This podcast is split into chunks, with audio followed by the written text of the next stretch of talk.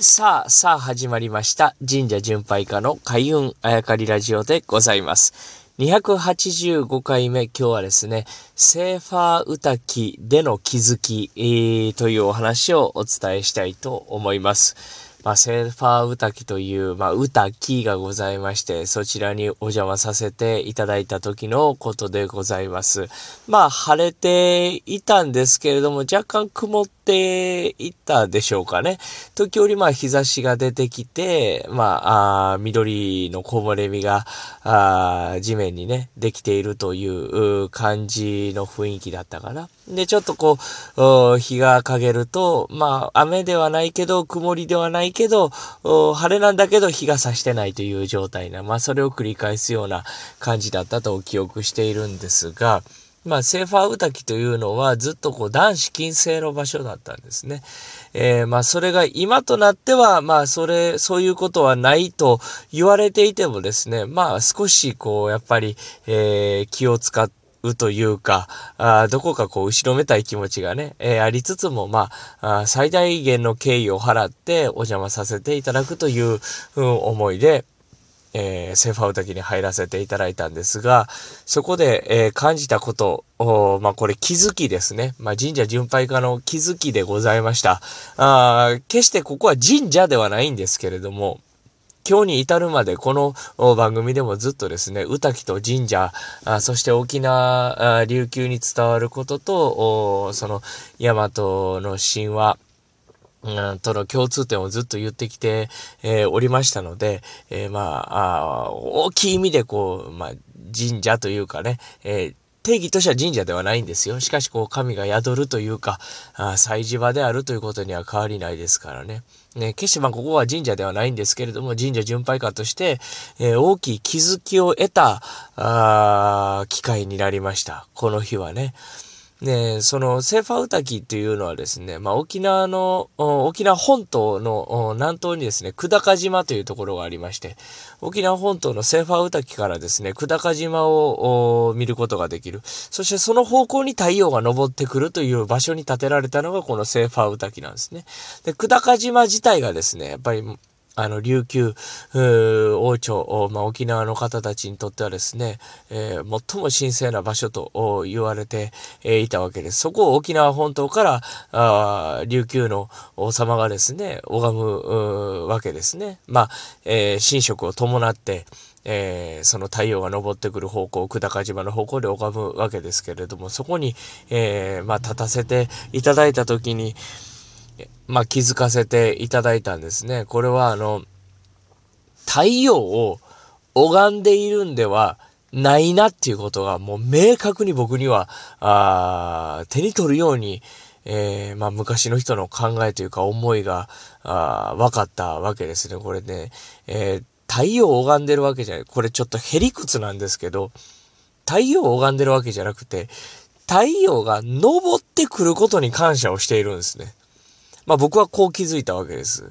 えー、まあこれ分かったとかね、知ったとかね、気づいたとか、いろいろ動詞、気づく、分かる、知る動詞はあると思うんですけど、まあ、あえてね、ここはもう気づいたと発言させていただくんですが、もう、ありありとそういうのが伝わってくるわけですね。太陽を拝んでるわけじゃなくて、太陽が昇ってくることに感謝をしていたんだと。でも、へりくつですけどね。で、これもっと言うと、毎日規則正しく太陽は昇ってくることに感謝をしていたんだなっていうのは、このセーファーウタキのその、まあ、久高島を望むところに立った時にですね、えー、僕は気づいたわけですね。そこで、さらに何を気づくかというとですね、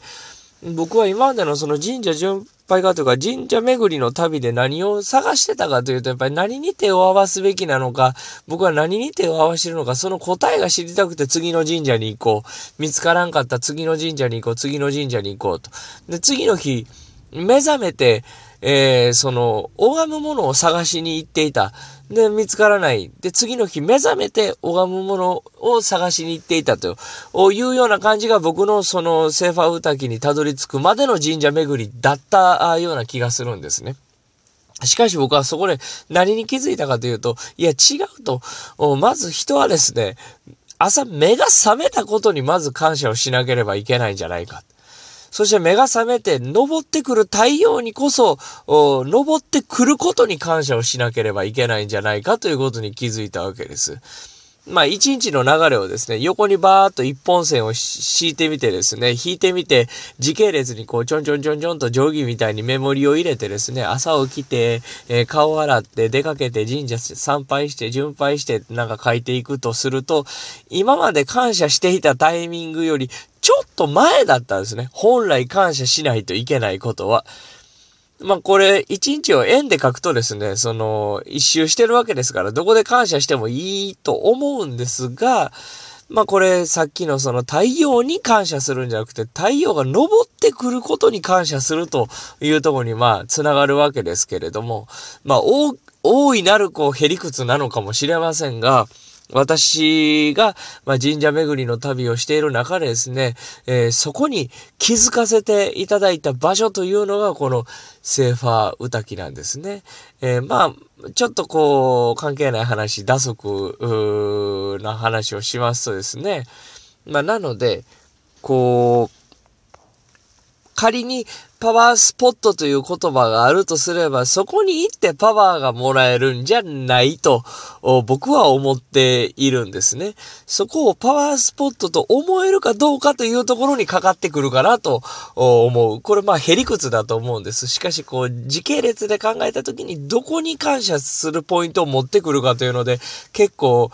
変わってくると思うんですね。話を元に戻すとですね、太陽に感謝するんじゃない、太陽が昇ってくることに感謝するんだって、この、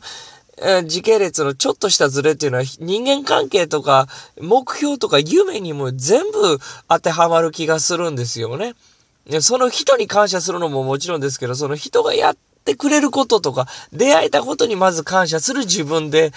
いなければいけないというかね、夢を達成するのも目標だけど、それに向かうところにどうしていくかということも大事やったりとか、このちょっとしたこう、時間の、